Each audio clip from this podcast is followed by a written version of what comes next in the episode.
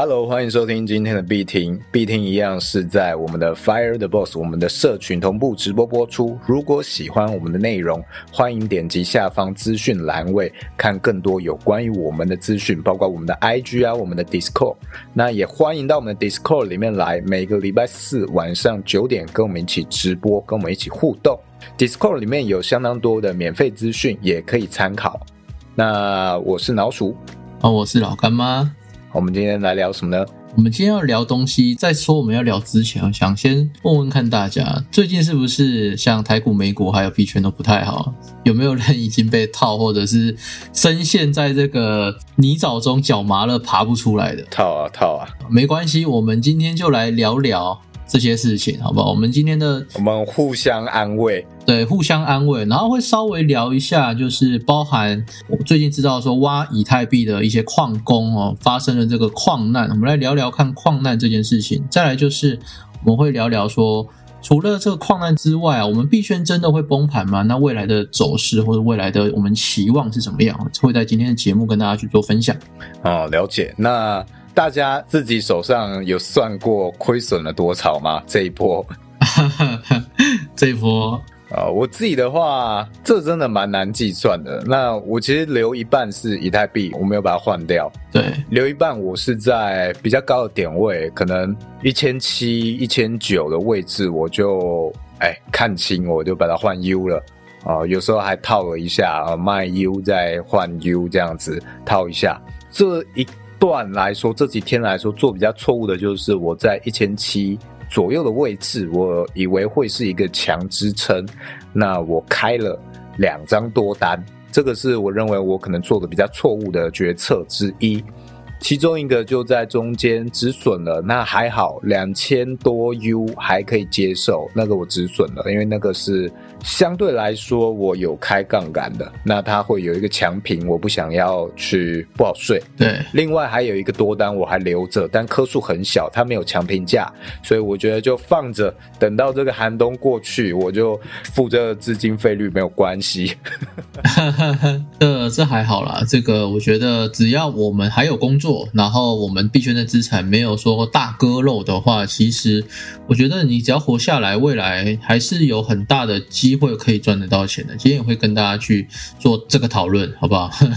我们看一下我们的社群，哇，有人说五十 percent 不见了，有人说不敢算，不敢算，有人说三分之一啪没了，有人说七分之一没了，七分之一好像算少了，五十 percent 哦，有人说这个一百五十万啊，这个应该是台币。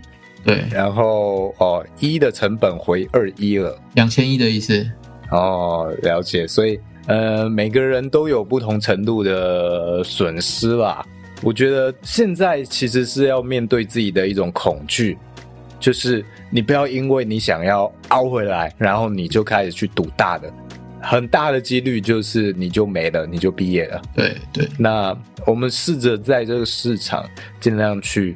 苟延残喘也好，你生存下来，那你只要生存的下来，你的胜率啊，我相信你有去反复去反省跟去记录你自己的每一个决策。去做检讨的话，你在这个过程中你进步的会很快。你如果能够熬到下一轮牛市，你一定会是能够把这些东西赚回来的。尤其在熊市里啊，我觉得不管你是投资人还是交易者，我觉得在熊市里面的交易要少做。我们可以用一些定投的方式去让我们的持仓成本降低。那我们也不要做太照进或者太激进的一个。交易这样子可能会让你一波被带走。分享一下，我最近看到了一张单，那在比特币两万一的时候，他开一张空单，然后杠杆是开一百五十倍，哇，一百，然后到两万的两万多，它的浮动的盈亏是大概五万五千美金吧。后来有到五十五万美金，但是它没有止盈。那后来呢，在昨天晚上，也就是六月十六号的两点左右。就是宣布加息是只有加三码嘛，后来的那个什么七月多的加息不会到三码，只会到两码或三码，就是大家有一种鞋子落地的感觉，所以这个时候呢，市场就有一点信心，所以昨天晚上六月十六号晚上就大拉盘，大拉盘之后，比特币就从两万两万一左右超过两万二，那这位朋友他的止损哦，他没有设止损，他的爆仓价是两万二。两万两千零六十几这样。那超过了之后，他是用全仓哦，一百五十倍全仓，所以他这个原本获利五十五万美金被没收之外，包含他全仓的账户大概一百四十万美金哦，全部在一夕之间全部砰曝光了。哇！直接蒸发，直接蒸发。我觉得这个其实是蛮多的韭菜，新人韭菜，可能一些高手有可能会遇到问题，就是你想要熬单，你想要把之前的这个损失熬回来，对你开比较大的这个倍率嘛，然后你要提高风险，想要熬回来。很多情况下我们会太贪心，所以没有阶段性的止盈啊，没有先把这个利润收到手。结果，哎，一转眼风云变色，你的盈利全部都变成了亏损，哇，这个情况 很常发生，太贪心了。所以，我们真的在事前的交易计划就要制定好。当你开这个单之前，你到底哪些地方你要止盈，哪些地方你要止损，这些都要先想好。不然，当这个大行情，例如昨天这个宣布加息的时候发生的时候，其实市场那个当下是很犹豫的。不知道我到底要觉得这个七十五个基点是少还是多哦？市场在犹豫，因为七十五好像是原先预期，但是想一想，哎，不对啊，这个又好像很多，所以市场也在决定。它并不是说在我们的预期的数值，那它就一定会照着这个表现走。有时候可能几个金鱼的几个操作拉盘或砸盘，都有可能会影响到市场对于这件事情的看法。哎，那这个东西不是我们预期该怎样说了算，还是要交由市场去决定。这种情况下，你没有预先想好自己的止损止盈的时候，遇到这么大的行情波动，哇，你可能会傻在那里，那你就可能亏损很大。包含这件事情，我最近有意识到一些，因为我有在埋伏在一些合约的群组哈，包含带单的群组，然后发现他们很会画线哦哦，每个技术分析都非常的厉害哦，每天画线，但是他们有时候没有止损的人啊，就会。逃难不及就爆仓了，或者是全仓就不见了。我得到一个启示，就是像刚刚老鼠讲的，我们做交易之前，你应该有你的剧本，止盈止损都要做好。那就算你很会画线，就算你画的很准，但是我们要知道一件事：技术分析跟链上数据永远就只是辅助。那在这个市值那么小的市场，在一个呃全球还没有很流行的一个市场，加密货币里面啊。我们的每一只金鱼，它其实到货或拉盘哦，会影响整个走势，这才是真正的走势啦，而不是说我们画的线画了怎么样，就一定会到那个压力位，到那个支撑位。那之前也有一些推特的推主在说，呃，如果在熊市里，你用支撑位去看，哇，有一百多条的支撑位，那你每一条都要抄底吗？那这我觉得是蛮有意思的。对啊，而且当你今天。呃，没有做好交易计划的时候，这种时候有可能你开一个空单，那你就会一直找这个阻力位。哦，甚至哎，已经开始有亏损了，然后你还一直安慰自己，开始找这个阻力位，说啊，它到哪里就会再跌回来，然后开多单也是一样，哦，已经下跌了，一直安慰自己找这个支撑位。你如果真的要找，你一定都找得到一个借口或一个理由，让你继续报下去。但那个是不是符合你一开始制定的交易计划？然后这个支撑或这个阻力位到底有多少的参考价值？这个你在当下你可能抱有这个仓位的时候，你可能会没有办法看得很清楚，那你的胜率就可能会低。那我分享一下我在这一轮熊市里的想法了，一个小感想啊。我在大概二三月份还没有明显那么熊的时候，其实我说过一段话，那个时候以太币大概两千多块三千吧。我说如果能再跌到一千七的话。我会 all in 去抄底以太币，但后来到四月、五月，我渐渐发现苗头不对哦，一些国际的形势哈，包含俄乌战争这些加总起来，我觉得这一轮深不见底，所以我就到现在以太币大概在一千一百二十左右这个位置，我还没建仓哦，所以 因为因为我在想一件事啦，就是。去年赚的这些钱，其实已经足够我撑很久哦，就是可以让我过上快乐的时光，过得非常久。那我不需要在这个时间点冒这个风险去抄这个底，我是这样子觉得。所以我这一轮到现在还没有动作。那我预计会在大概以太币如果真的哈有幸可以跌到一千以下，可能九百、八百、七百这附近，我会考虑再大胆一点的去把之前丢掉的以太币给接回来。这是我目前的 想法。哦，一点小感想。对啊，之前在可能以太币三千五、三千、两千四的时候，哎，都有一些这种很知名的投资者，对，我会说他在什么点位啊，像一千七就蛮多人说他会在这个位置去抄底哦。那我那时候也是看了很多资讯，所以我在一千七做了一个错误的决策，去建了多仓。嗯，这也是一个被太多的资讯去影响到我自己的交易计划。哦，一个错误的决策，你会发现，当那个时间接近的时候，很多你原先看这些大神开始撤销，他说：“哦，没有一千七，我不超了，我再想想，我再想想，我收回，下次我一定超，下次超啊，下次下次到下一轮的底的时候我再抄，下一次的轮回我再抄啊，下一次了，下次一定啊，我们下次见哦，所以。交易是自己的，这一些大神他讲了什么？重要的是自己的交易决策是什么东西？你自己交易的逻辑，而不是哎什么大神说干妈说了什么照着做哦？为什么你这样做？干妈说了算？哇哦，这些是会变动的，那到时候你赔惨了就会哭爹喊娘，哭着找干妈。干妈说一千七他 all in 啊，啊我 all in 了，你怎么没 all in？哇哇！贱卖 FTV NFT，乐色 NFT，贱卖是不是？这种情况很常见嘛？因为你没有自己的一个中心思想的时候，你就会把自己的责任、投资这些的责任，你都丢给了某个老师。这其实是也蛮不负责任的。对我正要讲这件事情，我正要讲说。如果你把投资的，例如什么老师讲开单位置、止盈位置、止损位置，哈，包含你他说他在多少压力位的时候，他要去抄底，哈，你信了这些东西之后，我其实很想讲了，哦，不管你是男生还是女生，你真的对自己的负责任吗？我这边真的要喷一下你，就是你投资永远只是靠别人的话，那你会靠别人赚钱，那你也会靠别人而亏钱，这是。很久不变的道理，这边也是呃宣导一下，我们 Fire Boss 社群会教你钓鱼，不会给你鱼竿，所以我们一直都不会跟你说哪个点位要做什么事，而是大家都有自己的思想。所以我们最近很常看到一些笑话啦，就是例如我跟老鼠，他做多单，我做空单，然后发现说我们两个至少有一个可以存活下来，那我们就存活那个去晒单。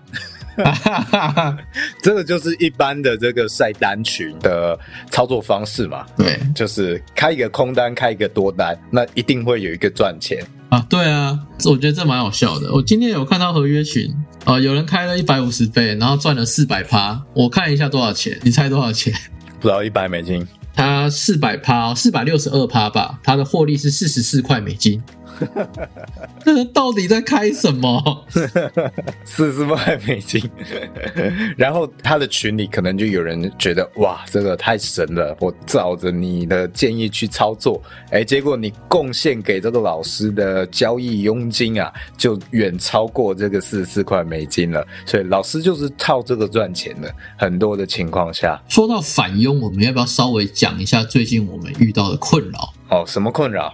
那个啊，我们的 IG 或者是呃加密脑那边的 IG 都会收到合作邀请嘛？对啊，很多的合作邀请。对，最常见的合作邀请就是他会说他是什么什么交易所的谁谁谁，他都会有一个头衔，什么台湾区交易经理、亚洲区交易经理人之类的。哎，你后来去查就发现，哎，根本就是这不是官方来的人，你根本不知道哪来的人。他就顶着这个名号自称啊，好不好？自称，对对对，他就是要去假借这个官方的名号，然后呃很响亮的一个名号，然后去要你用他的交易码，然后你就变成他的下线。哦，这很像是以前保险公司有一个笑话，说你今天如果走进保险公司里面，说，哎，叫你们的主管出来，然后所有人通通都出来，因为所有人都是主管。因为保险公司的这头衔都给的很响亮哦，对，每一个人都主管，每一个人都经理主任。这种情况下，其实你很容易会被这些抬头啊给骗。这种的交易所的合作介绍是要很小心的。我稍微来分析一下这些人是在赚什么钱，好不好？啊，假设老鼠他有十万个粉丝，好，那我是一个路人，我没有在经营自媒体，我就先写个信或者是 IG 小盒子给老鼠，我说我是这个什么经理人呐，我是这个主任，我是这一个推销业务员什么的。哦，那我跟你谈，我可以给你设定四十趴的返佣，但是你要用我的邀请码嘛，哈。然后老鼠收到这个讯息就以为哇，有交易所找我合作耶。于是老鼠就信以为真，用了我这个来路不明的人的邀请码，哦，那老鼠就成为我的下线。那老鼠因为他有十万粉丝的 IG，他就推广了这一个交易所，然后呼吁大家去用老鼠的邀请码嘛。那他有十万个粉丝，那大家交易，哦，这样交易下来，那个交易返佣啊，老鼠是会拿到四十趴。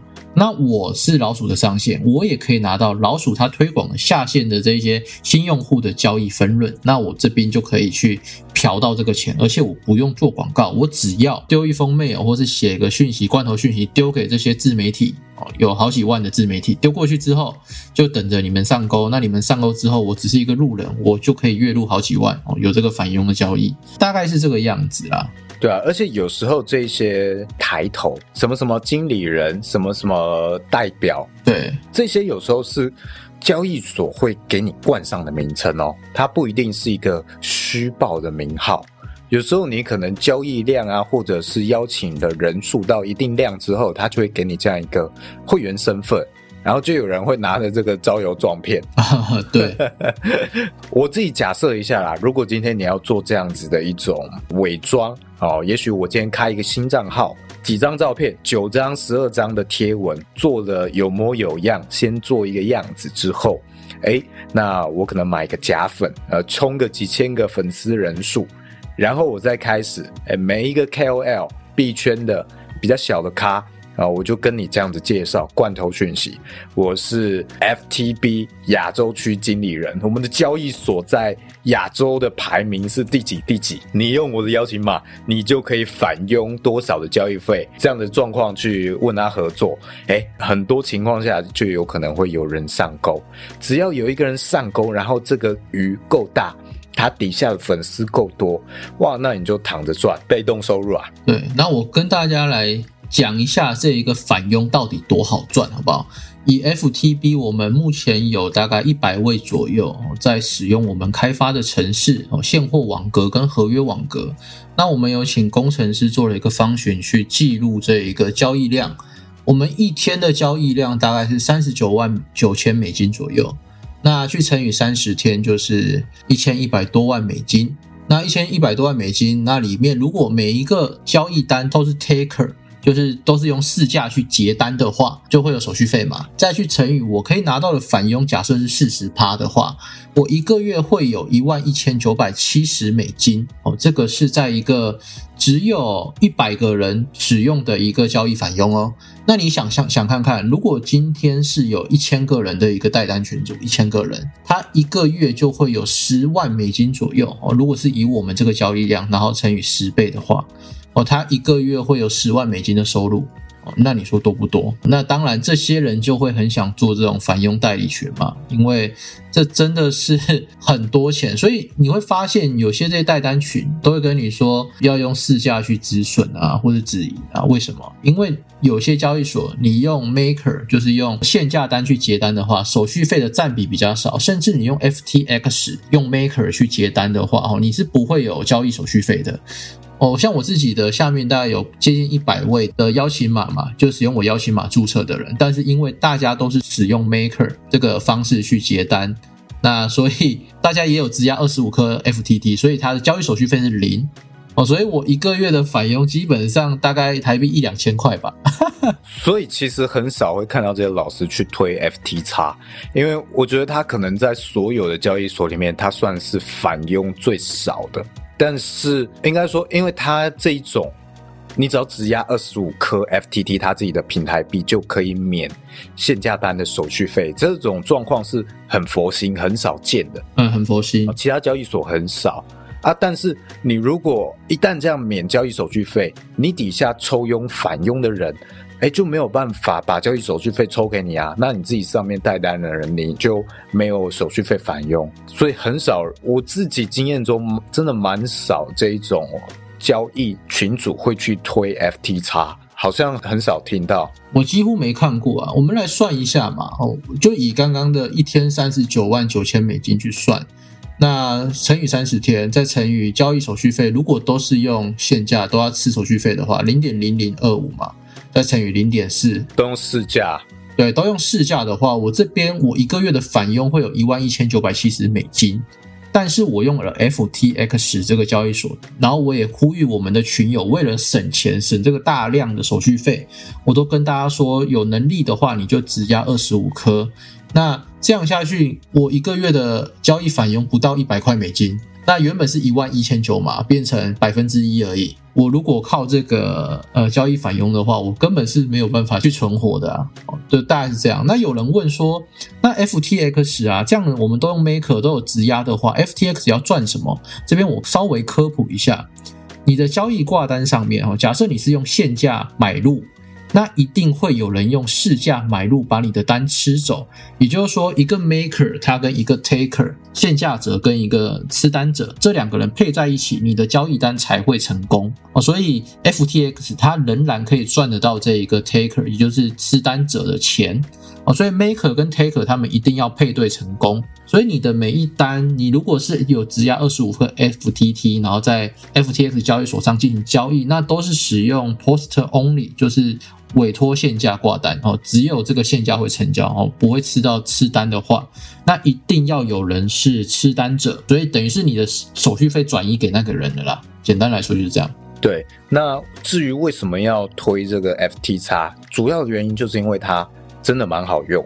我们自己作为一个投资者，大家一起来投资的分享者的角度，会觉得这是我们用过，觉得目前来讲使用体验觉得最好的哦。无论是它挂单上，哎，这些极端的针，你挂单你是很有机会可以吃到的。就是让你挂在那边，如果有针打到的话，是有很高的几率你是真的可以去吃到，可以挂到的。但其他交易所不一定会有这样的差异。那像是再来就是这个，你质押很少的 FTT 颗数，你就可以免限价手续费，这也是很好一点。像现在二十五颗可能才几百块美金，五六百块美金吧，我不确定。对对对，差不多。这边我可以分析一下 FTX 跟一些小的一些合约平台它的差异在哪里。第一个就是它的监管还有它牌照那些都是小的交易所没有办法比拟的。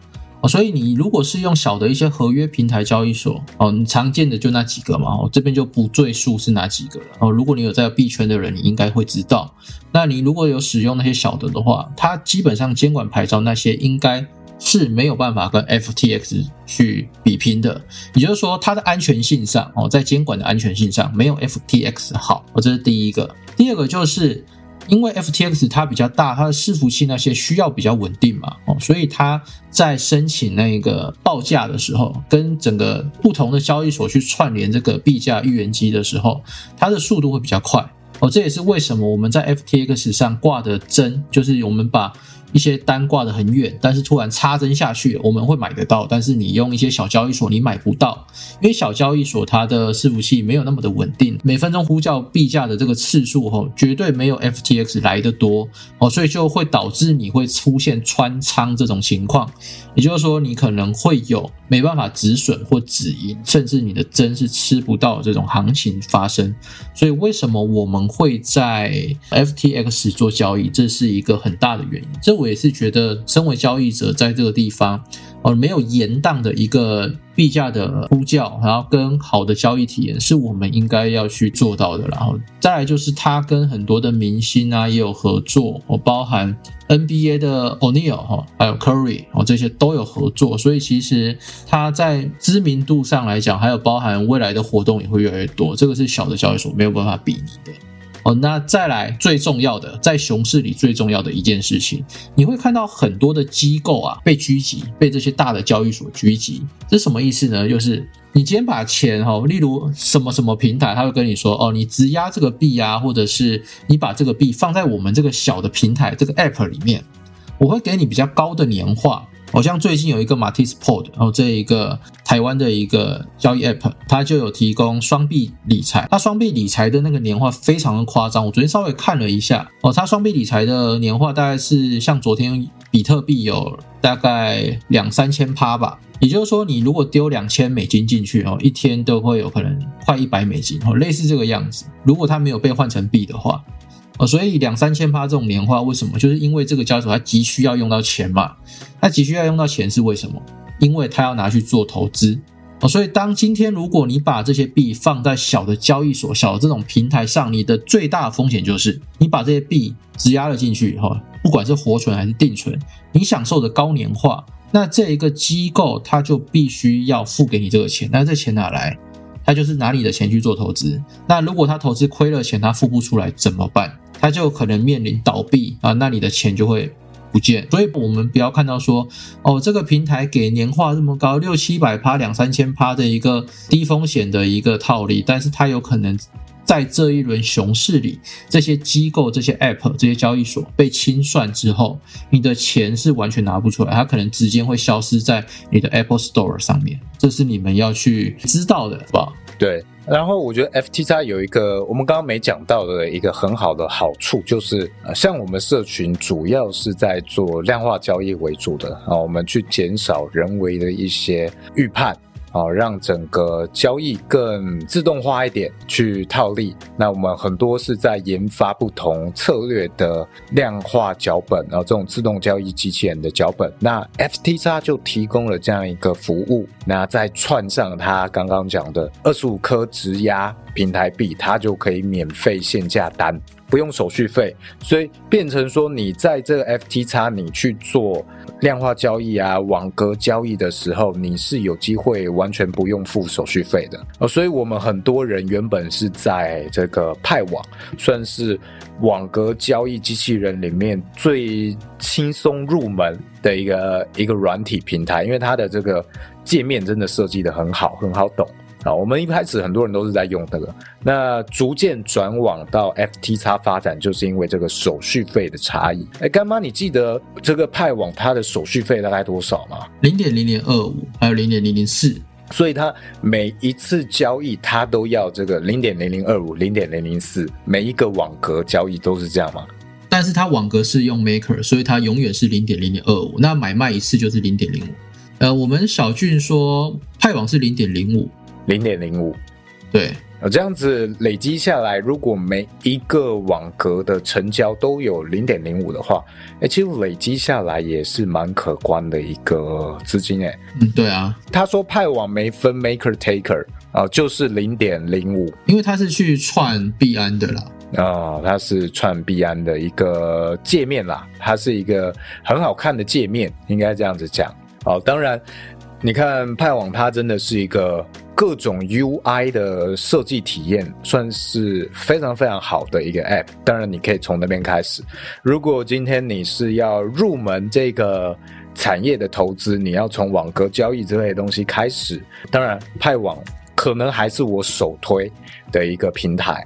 但是，如果你今天觉得说你可以去投资二十五颗的平台币，然后去想要减少交易手续费的话，FTX 我觉得是一个你可以考虑去研究的项目，它自动化的这些交易工具少很多啊，很多都是你要去写脚本哦，那个相对来说门槛比较高，复杂很多。我一开始接触还以为，难道我想要做一个网格，我要先当工程师写这些东西吗？哈哈哈！哦，那时候我有点吓到哦，它的门槛是蛮高的，但是。你如果想要省手续费，然后去增加一点主动式交易的一些，例如像合约啊这种的话，我认为它真的是一个还不错平台。那你也不用用我们的邀请码也没关系，就是纯心推荐这一些选择是不错。那当然，币安是很知名的，这也可以选择，因为它就是最大的交易所嘛，至少安心，这些都是不一样，我认为是还不错的选择。结果这一集都在讲 FTX 哦，超好笑。对啊，哎，我们原本规划这一集是没有要讲这个东西的 啊，怎么会离题到这？对啊，哦，没关系。那我们这边也跟大家插播一下，就是虽然这样好像在推广 FTX，但是其实呃有另外一个原因，是因为我们社群有申请到 FTX 的骑士团哦，这个骑士团。就是 FTS 的一个活动，那我们 Fire Boss 这个社群就有办法哈，我想要办什么活动，我就跟 FTX 的台湾的代理人哈去做沟通，那我就可以跟他们申请，例如我要抽帽子，我要抽衣服这些东西是是用台币没办法买到的这些商品，或者是哦，如果你要抽美金的话，我也可以去找他们的代理人去办哦，所以这是我们社群有的一个服务啦。但是当然这一个服务就是。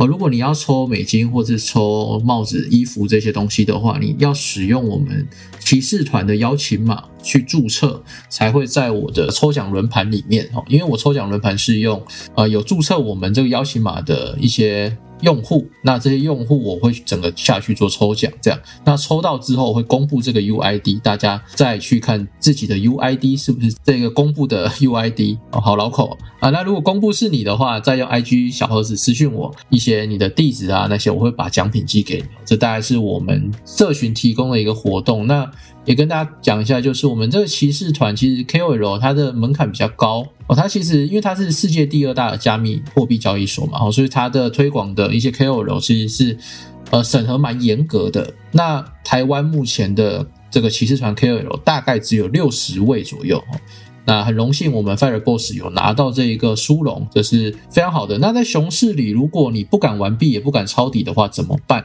哦，你可以使用我们下方给的这个邀请码去完成注册之后，到我们的 IG 有一篇文章是专门教你怎么去做一个呃稳定币八趴的一个活存哦，是活存哦，也就是说你今天把美金放进去这一个 FTX 的账户里面。哦，新注册用户、老注册用户都可以。那你把你的美金一万美金以下丢进去，它会自动每小时给你一个资金。那这个资金你它会持续复利哈，复利了一年之后就会是八趴。哦，一万美金以下是八趴，那一万美金以上就会是五趴。那你会问我，那如果我有一万五千美金呢？很简单，一万美金它会用八趴去计算，那多出来的那个五千美金它会用呃五趴。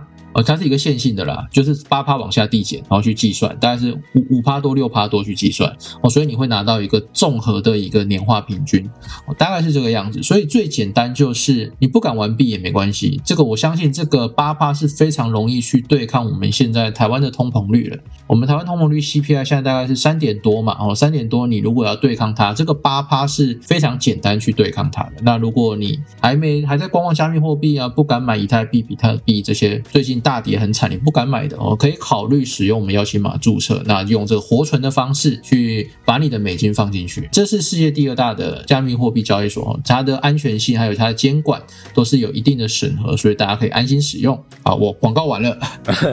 对，那像我们之前一直。说我们一直以来都很谨慎去找配合合作的一些项目啊，例如我们的 NFT，我们是几乎没有跟任何的项目去抽这种白银单什么的东西，呃，没有做。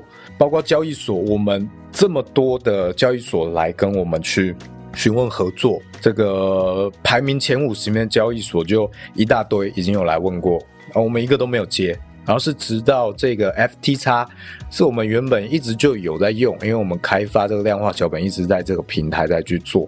然后哎，突然发现我们整个社群的交易量其实还蛮大，就一天基本上都一千多万台币，就还算是有一定额度啦。哎，结果去申请这个骑士团就通过，就还蛮意外。我们原本是没有想到这件事情，那就是无心插柳了。那刚好有这样的资源跟有一些回馈，就分享给大家。你有没有用我们的邀请码？老实讲，真的无所谓。我们也不会因为大家有没有用这个东西，我们去差别对待，然后说，哎，你用了邀请码没？哦，没用，那你闭嘴，啊不会用。对，应该这么说啦。你用我的邀请码去交易，我这边返佣也不会多多少钱，很少啊，因为我统计一个月以内就是一百美金左右嘛。那对啊，其实你们用这个有交易量，对我来说是我们这个社群一直有 FTX 这个交易所的资源可以用。我不管我们要办一些新人注册的回馈还是抽奖，哦，这是最大的一个价值，而不是说我个人拿到你们的返佣。对，因为一百美金一个月到底是在干嘛？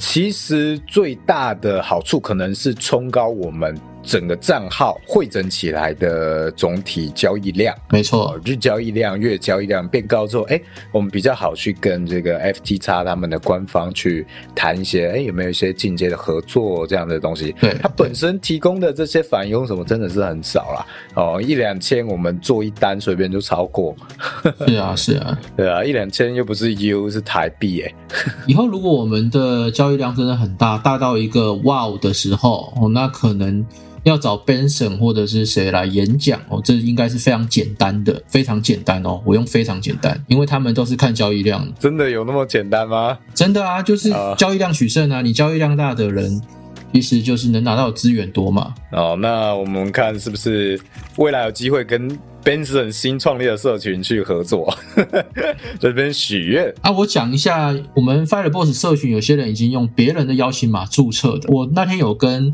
代理人讲，讨论了一下，他说 FTS 的规定是，如果你今天有注册 FTX，但是你没有用别人的邀请码，任何人都没有哦，那你有一个方法可以增加邀请码，就是你没有交易过哦，要你没有交易过哦。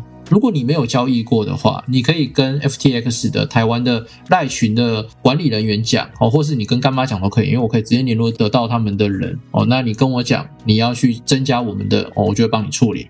但是如果你交易过了哈，抱歉，没办法。好，那如果你你问我说，哎，我你已经 KYC 了，已经实名认证第二级了，那你想换账号重新申请可以吗？哦，很抱歉。他们是认身份证那些基本资料，所以如果你今天把这个账号砍掉了，你办了第二个账号，还是用原本的身份证跟地址那些的话，他会判断是失效的哦。这样第二个注册的 KYC 会没办法审核通过，你只能用你的家人的身份证去 KYC 哦，所以他已经绑定了。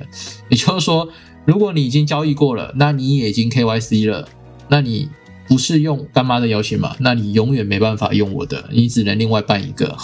啊，这集好像真的是交易所介绍大全，哦，对啊，好像 FTX 有付我们钱一样。我觉得在熊市里推给大家好的一个跟安全的一个交易所，才是我们身为 KOL 应该要去做的一个义务啦。因为如果我在这个时间点哦去乱推荐你一些小的，那其实看到高年化就推荐你，我跟你说哦，你会被我玩死。为什么？因为那些高年化的，刚才讲过风险嘛，它可能会被机构去攻击，因为这些高年化的。小机构他会拿我们的钱去做杠杆，那他的开了杠杆，那你很难保证说 FTX 或者是币安会不会狙击这些小的交易所。假设他狙击了这些小交易所，这些小的交易所爆仓了，或者钱没了，它风险管控不好，哇！我跟你说，那你使用这个高年化交易所的钱全部也没了，因为领不出来哦。所以如果你看到交易所给的年化很高，就是只要丢美金，哇塞，什么放三十天、六十天，我给你一个二十趴、三十趴这一种，呃，就是 USDT 嘛，甚至六十趴，哦，那你就要小心，因为它可能就是被大机构狙击的小交易所，对，这是很可怕的。对，那我们这一集最后还有没有什么要补充，或大家有没有什么问题？这些关于交易所啊，有什么问题？